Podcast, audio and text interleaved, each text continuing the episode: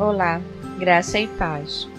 Você vai ouvir agora uma mensagem pregada pelo pastor Diego Ramon na Igreja Presbiteriana de Fragoso.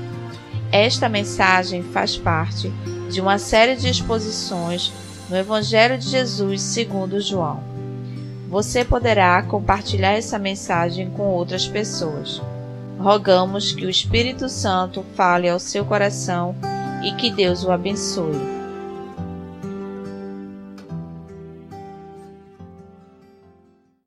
Evangelho do Senhor Jesus, segundo o registro de João, capítulo 16.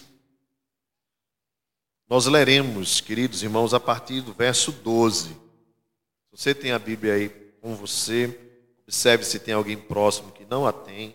Se essa pessoa puder ler, você compartilhe com ela. Se ela não puder ler, ela vai poder ouvir a leitura da Escritura. Diz assim a palavra do Senhor: Tenho ainda muito que vos dizer, mas vós não o podeis suportar agora. Quando vier, porém, o Espírito da Verdade, ele vos guiará a toda a verdade, porque não falará por si mesmo, mas dirá tudo o que tiver ouvido e vos anunciará as coisas que hão de vir. Ele me glorificará, porque há de receber do que é meu e vos há de anunciar. Tudo quanto o Pai tem é meu. Por isso é que vos disse que há de receber do que é meu e vos há de anunciar. Um pouco e não mais me vereis, outra vez um pouco e ver-me-eis. Então alguns dos seus discípulos disseram uns aos outros: Que venha a ser isto que nos diz: Um pouco e não mais me vereis, e outra vez um pouco e ver-me-eis, e vou para o Pai? Diziam, pois, que venha a ser esse um pouco. Não compreendemos o que quer dizer. Percebendo Jesus que desejavam interrogá-lo, perguntou-lhes: Indagais entre vós a respeito do que vos disse, um pouco e não me vereis, e outra vez um pouco e ver-me-eis? Em verdade, em verdade eu vos digo: chorareis e vos lamentareis, e o mundo se alegrará. Vós ficareis tristes, mas a vossa tristeza se converterá em alegria. A mulher, quando está para dar à luz, tem tristeza, porque a sua hora é chegada mas depois de nascido um menino, já não se lembra da aflição pelo prazer que tem de ter nascido ao mundo um homem. Assim também agora tendes tristeza, mas outra vez vos verei. Vosso coração se alegrará e a vossa alegria ninguém poderá tirar. Naquele dia nada me perguntareis.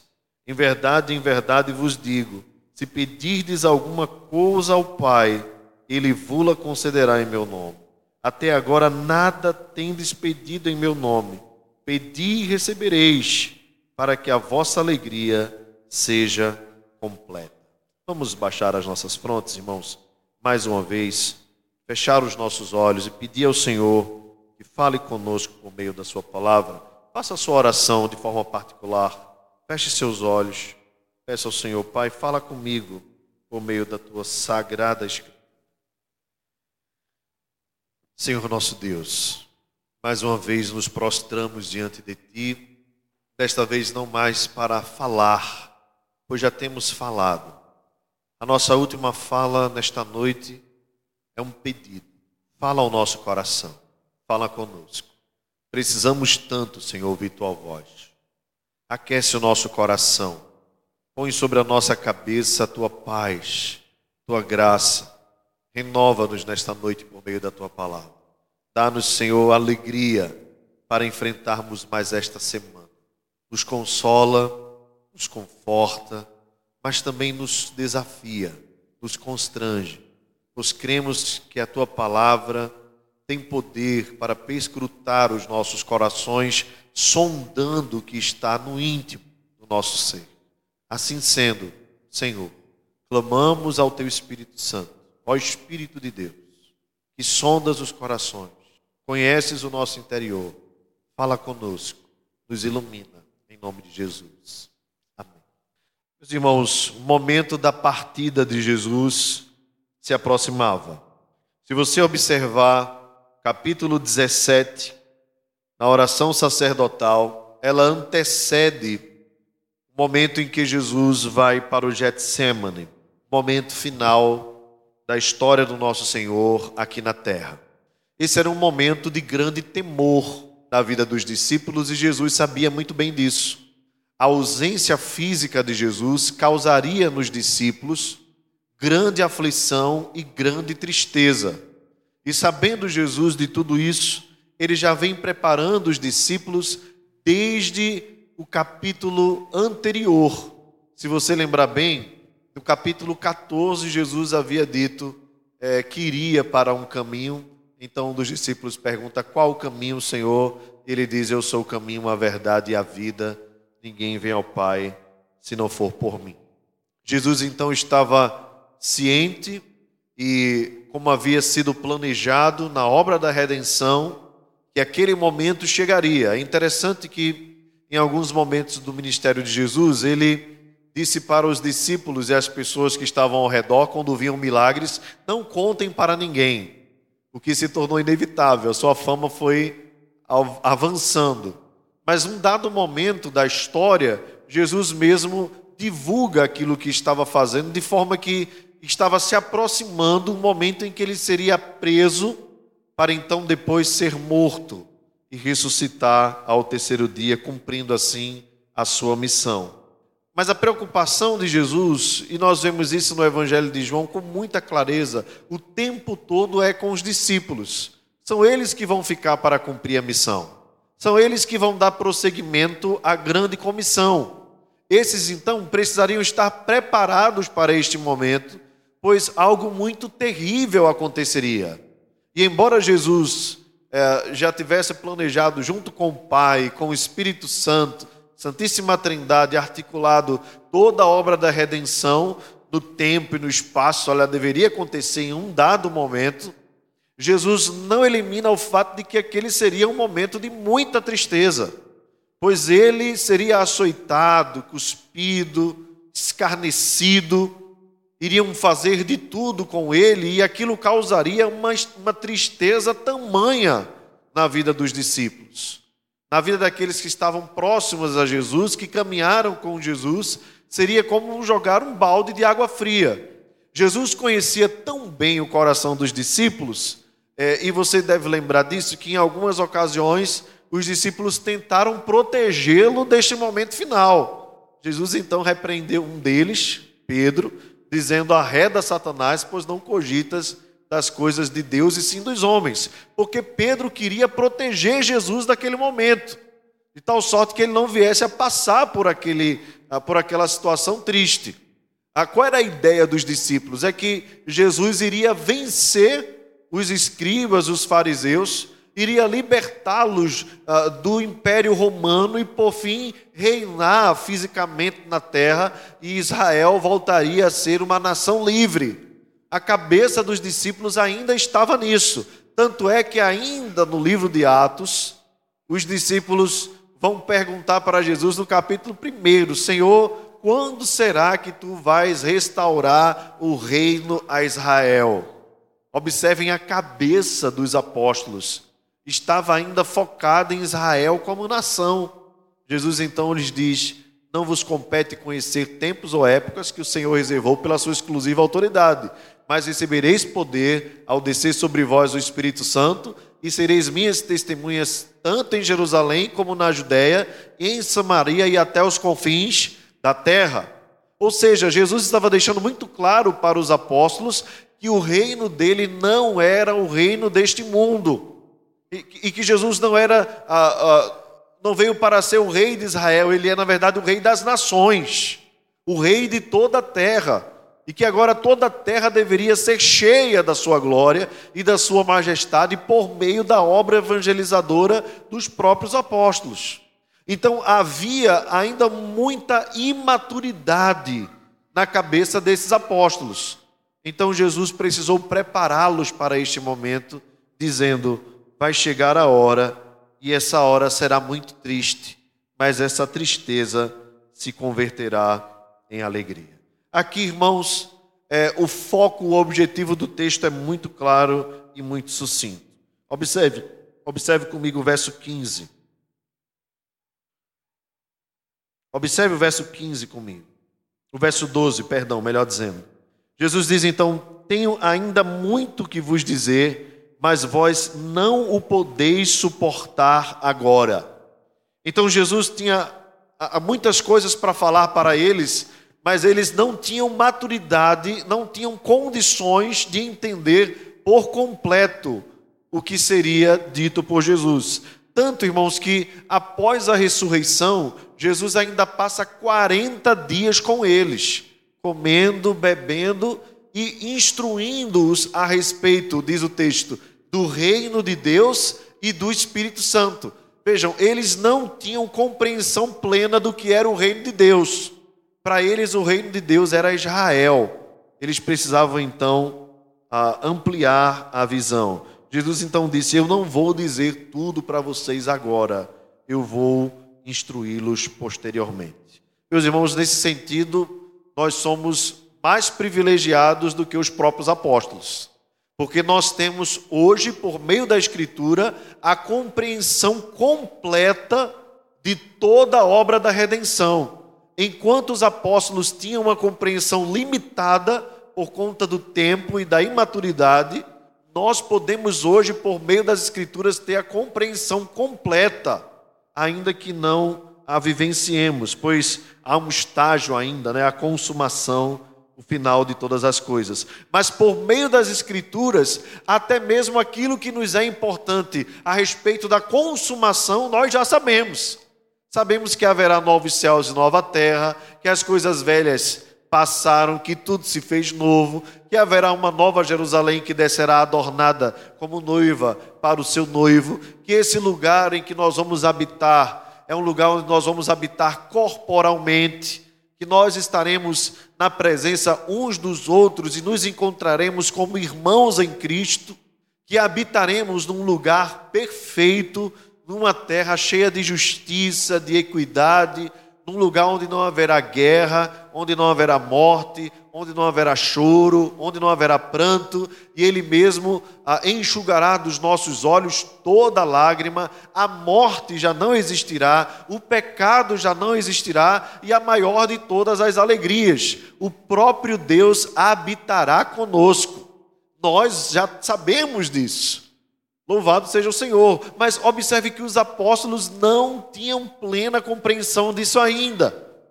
Portanto, Jesus vai dando a eles paulatinamente aquilo que eles poderiam compreender. Quem daria então essa compreensão posterior, tanto aos apóstolos, como até mesmo à igreja cristã? O Espírito Santo. Jesus então subiria para o Pai, como assim o fez, e o Espírito Santo, conhecido aqui como o Espírito da Verdade, no verso 13, guiará a igreja a toda compreensão da verdade. Porque tudo que o Espírito falar, falará daquilo que Jesus havia proclamado. E observe aqui, ah, porque não falará por si mesmo, ele não falaria algo novo dele mas seria algo já orquestrado pela Santíssima Trindade. Então o que Jesus está falando é: eu vou para o Pai, mas o Espírito vem, e esse Espírito procede do Pai, é o Espírito da verdade, também conhecido como Espírito de Cristo, guiaria a igreja à compreensão plena daquilo que eles precisavam entender. E esta, irmãos, de fato, esta verdade de fato se cumpriu na vida da igreja.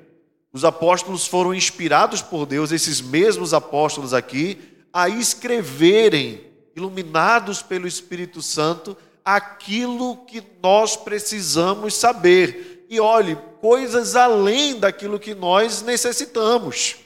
Então, toda palavra de Jesus se cumpre de fato na obra e na pessoa do Espírito Santo.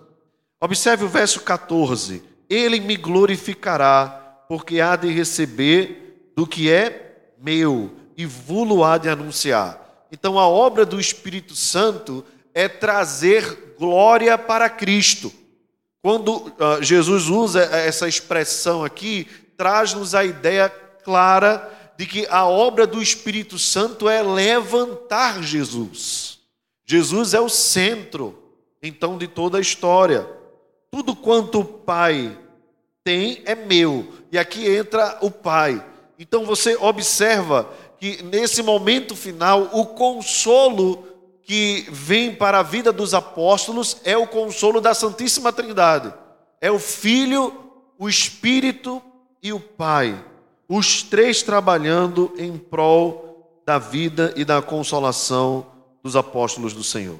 Jesus diz então, verso 16: Um pouco mais e não me vereis, outra vez um pouco e ver-me-eis. Nem isso os apóstolos compreenderam, os discípulos compreenderam. Nós compreendemos. Quando nós olhamos a Escritura, é claro, estamos dois mil anos depois, com toda tranquilidade, eu estava falando hoje pela manhã justamente isso na sala. Olhar a história é muito mais confortável do que viver a história, não é verdade? Quando nós estamos no centro, no olho do redemoinho, a gente não consegue compreender muita coisa, mas depois que a gente sai, a gente consegue então ter a percepção maior. Então, os apóstolos não entenderam quando Jesus disse essa simples frase: um pouco mais e não me vereis. Ou seja, Jesus passaria um tempo distante dos apóstolos. E aqui nós podemos pensar em dois sentidos. Jesus poderia estar falando do momento da sua morte, onde eles não mais o veriam, e logo depois viria a ressurreição, onde eles veriam, viriam, o viriam. Ou Jesus também poderia estar falando da sua morte e depois o seu retorno, ou sua estada com eles e depois o seu retorno. Bem, eu prefiro acreditar na primeira hipótese, que Jesus estava falando a respeito da sua morte e depois da sua ressurreição. Um pouco mais e não me vereis. Jesus passaria três dias ah, distante dos apóstolos outra vez um pouco, três dias, ver-me-eis. Então os discípulos não compreenderam o que vem ser isto. Então Jesus, percebendo que eles estavam sem entender e compreendendo o desejo deles de compreender aquilo ali, Jesus então diz: Indagais vós a respeito do que vos disse. Em verdade, verso 20, em verdade vos digo que chorareis e vos lamentareis, e o mundo se alegrará. Vejam, irmãos, essa frase de Jesus nos deixa um tanto quanto tristes. O mundo de fato se alegrou com a morte do nosso Salvador. Houve zombaria. No momento em que Jesus estava sendo crucificado, no momento em que Jesus estava sendo açoitado, os próprios soldados romanos rasgaram suas vestes, lançaram sortes sobre as vestes de Jesus, como alguém que ganha uma batalha e pega os despojos da guerra. Eles zombaram de Cristo.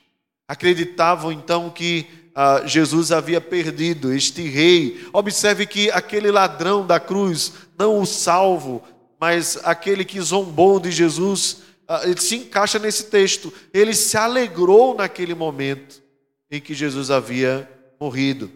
Houve alegria clara e lógica entre as autoridades, até mesmo judaicas. Aqueles do Sinédrio, Anás, Caifás, os fariseus, os saduceus. Para eles, naquele momento, foi uma satisfação. Nós encerramos aqui uma etapa da história desse homem que estava causando tanto transtorno eles se alegraram com a morte de Jesus. Os discípulos choraram. Naqueles momentos você deve lembrar que Jesus, preocupado, disse a Maria: Mulher, eis aí o teu filho, se referindo a João, e disse a João: Filho, eis aí a tua mãe. Cuida dela como se fosse a tua própria mãe, e cuida dele como se fosse o teu próprio filho. Os discípulos lamentaram e choraram. No caminho de Emaús, Lucas capítulo 24, Jesus encontra dois deles que estavam tão entristecidos com a morte de Jesus, não haviam ainda visto a sua, o, o Senhor ressurreto. que mesmo quando o Senhor se apresenta ao lado deles, caminha com eles e expõe as Escrituras a partir da lei dos profetas, nem mesmo assim eles viram Jesus. Eles perceberam Jesus, os seus olhos estavam, como diz o texto sagrado, como que tapados. Havia uma tristeza, uma frustração tão grande na vida daqueles homens, que eles não conseguiam ver o Salvador ao lado deles. Quando Jesus expõe as Escrituras, e depois, chegando a um determinado local, eles mesmos os convidam a repousar, porque já estava se aproximando a noite. Jesus então parte o pão, e quando parte o pão e dá graças, os olhos deles se abrem, e toda a tristeza se transforma em alegria. E eles dizem: Não era que o nosso coração ardia quando nós o ouvíamos falar? Naquele momento, irmãos, nós vamos ver mais na frente, quando as mulheres vão até o túmulo para encontrar o Senhor, e encontram os anjos lá na frente e dizem: Porque vocês estão procurando entre os mortos aquele que vive? O coração delas se alegra de tal forma que elas voltam correndo de maneira eufórica entusiasmadas com as boas novas, o Senhor ressuscitou. E vão até Pedro, e Pedro vem correndo também, e a notícia da ressurreição do Senhor se espalha. A tristeza se transformou em alegria. Meus irmãos, o que isso deve trazer a nós para os dias de hoje? Eu queria pensar com você se essa alegria está no seu coração hoje. Se você tem esperado razões para ter alegria e não tem percebido que já há alegria no nosso coração há dois mil anos, Jesus ressuscitou, venceu a morte. A, a vitória de Jesus sobre a morte significa também a nossa vitória. A nossa vitória na redenção, porque aquele que morreu e ressuscitou satisfez a justiça do Pai que é santo, e esse pai que agradou moeu filho, recebeu então a morte do seu único filho como oferta suave, de tal maneira que agora nós somos justificados em Jesus. Essa alegria precisa preencher o nosso coração, porque essa alegria ninguém pode tirar de nós. Se você colocar as suas alegrias neste mundo, nas conquistas deste mundo, o próprio mundo pode te tirar. E se o mundo não te tirar, a morte vai te tirar. Porque ninguém leva nada depois da morte. Mas tem uma alegria que permanece no coração todo crente. É uma alegria eterna, que nada pode arrancar. É a alegria de nós sabermos que fomos redimidos por meio de Jesus. Que a vitória dele é a nossa vitória. E que a morte de Jesus foi capaz de não apenas remir os nossos pecados, mas também nos dar a garantia de que nós viveremos eternamente com Ele. De que a morte também não vai nos vencer. E que, embora o nosso corpo tenha que repousar, voltar ao pó, o nosso espírito volta para Deus. Mas o apóstolo Paulo diz que ao soar da trombeta, até mesmo os, o mar dará os seus mortos, e todos nós ressuscitaremos em corpo, num corpo incorruptível, um corpo que não terá gripe, nem câncer, nem sarampo, um corpo que não terá deformidades, deficiências. Aqueles que, porventura, crentes em Cristo, têm deficiência visual, terão os seus olhos abertos. Você já imaginou isso? Os crentes cadeirantes vão levantar das suas cadeiras, seus corpos serão perfeitos. Não haverá síndromes, não haverá nenhum tipo de mazela, de moléstia, de enfermidade, de doença, não haverá pecado, irmãos. Nós ressuscitaremos para viver ao lado de Deus numa vida plena e perfeita. Essa alegria ninguém pode tirar dos nossos corações. Ainda que um exército se acampe contra nós, ainda que a nossa vida seja ceifada hoje, nós podemos morrer alegres em Cristo, porque a morte foi vencida pelo próprio Senhor. Jesus então diz: a vossa alegria, a vossa tristeza se converterá em alegria. Aqui ele dá um exemplo muito claro para expressar de maneira figurada aos discípulos, para que eles compreendessem que é a ideia do parto. A mulher sofre no parto, mas o sofrimento, ainda que prolongado, de um parto, você nunca vai ver, em raras, raríssimas exceções, a mulher triste depois que tem o bebê no seu colo. A alegria compensa toda tristeza. E aqui, irmãos, deixa eu fazer uma aplicação a escatológica. Ainda que nós soframos tristezas nesta vida, ainda que você esteja suportando tribulação, a sua tribulação não é para sempre, mas a sua alegria é para sempre. A sua tribulação pode durar até a vida toda, mas quando você morrer, você vai ressuscitar para viver uma vida só de alegria. É claro que nós queremos viver alegrias nesta vida e o Senhor tem promovido a nós, até mesmo aos que sofrem.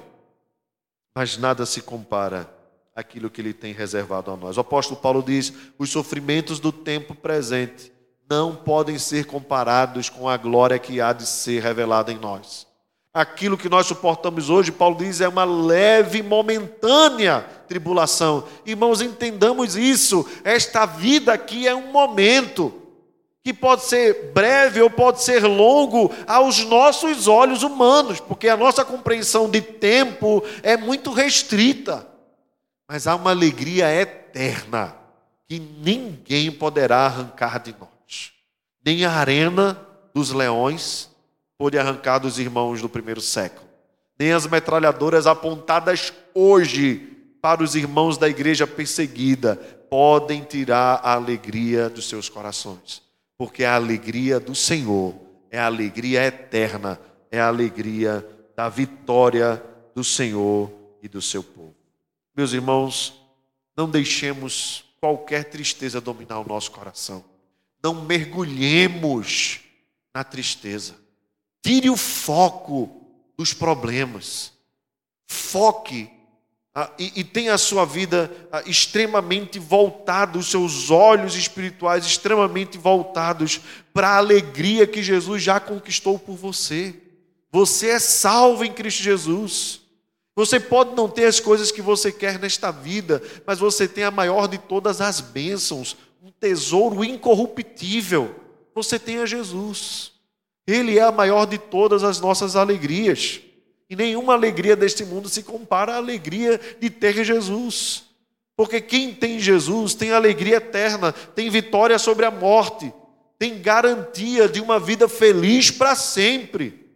Mas às vezes nós focamos tanto nas coisas desta vida e deixamos que elas nos dominem, ao ponto de que nós passamos a viver uma vida contrária aquilo que a Escritura diz que nós devemos ser em Cristo Jesus. John Piper diz que o cristão triste é uma contradição. O crente não pode ser triste. Não pode ser triste. E aqui não é uma recomendação, é uma ordem. Alegrai-vos no Senhor. Outra vez vos digo, alegrai-vos. É uma ordem. Se você tem Jesus, naturalmente você é alegre. Se você tem Jesus, você tem motivos de sobra para viver uma vida plena e feliz, ainda que com problemas, ainda que com dificuldades, ainda que com doenças, ainda que sofrendo as crises financeiras, ou seja lá, ou mesmo problemas no casamento meus irmãos, todos nós temos uma alegria que é intrínseca à obra da redenção, aquilo que o Espírito Santo operou no nosso coração. Essa alegria não existindo, nós precisamos examinar o nosso coração. Precisamos entrar em, em debate com Deus e dizer: Senhor, eu não aceito tristeza sobre a minha vida. Não é não aceito problema, eu não aceito tristeza porque é fruto do Espírito Santo a alegria. Nós sempre pensamos fruto do Espírito Santo o amor, o amor é a base de todos. Mas a alegria também é fruto do Espírito Santo. O que é o fruto? É aquilo que naturalmente sai da árvore. Ou seja, por sermos lavados e remidos pelo sangue de Jesus, por sermos templo do Espírito Santo, a alegria é natural nas nossas vidas. Portanto, se você não tem vivido uma vida alegre, é hora de você entrar em conversa com Deus e dizer ao Senhor: Senhor, tira de mim toda tristeza. Senhor, eu não quero ser dominado pela tristeza. O mundo sem esperança vive na ilusão, uma falsa alegria. Mas nós temos a alegria que não depende das coisas deste mundo. A nossa alegria não, não depende de nós passarmos num concurso público ou de sermos o, o mais bem avaliado nos, nos estudos na faculdade. A nossa alegria não está na promoção que nós recebemos. A nossa alegria não está nem mesmo nos dons e talentos que recebemos. Lembra que os discípulos uma vez chegaram para Jesus e disseram assim, emocionados, talvez porque queriam receber Jesus aplausos: Senhor, que maravilha! Nós ordenamos e os demônios nos obedecem. Jesus então acalma-os, dizendo assim: se alegrem com isso, mas alegrai-vos em ter o vosso nome escrito no livro da vida.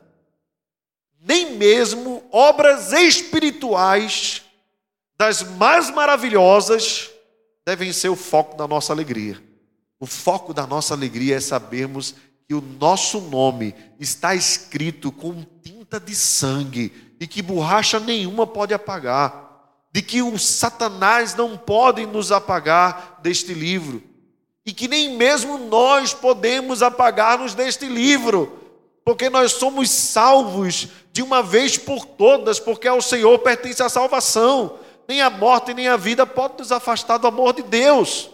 Jesus disse: Aquele que o Pai me dá é meu, e ninguém poderá arrebatar das minhas mãos. Então, meus irmãos, que alegria maior nós podemos ter, senão a de sabermos que nós pertencemos a Jesus, de que o nosso nome está no livro, na lista dos eleitos do Senhor, e que nem mesmo as nossas debilidades Talvez você sinta um crente fraco. Talvez você seja mesmo um crente fraco. Mas não é porque você é fraco que o seu nome não está escrito no livro da vida. Se você foi salvo, se você é remido, se você foi lavado pelo sangue do Senhor, você pode ter a garantia que, mesmo na sua fraqueza, Jesus não vai perder você. Você é dele. Você é propriedade dele, comprado por ele. Fortaleça-se no Senhor, mas não esqueça jamais não é a sua busca por fortalecimento que lhe salva, é a graça de Deus que é poderosa sobre as nossas vidas. Meus irmãos, isso precisa inundar a nossa semana de alegria.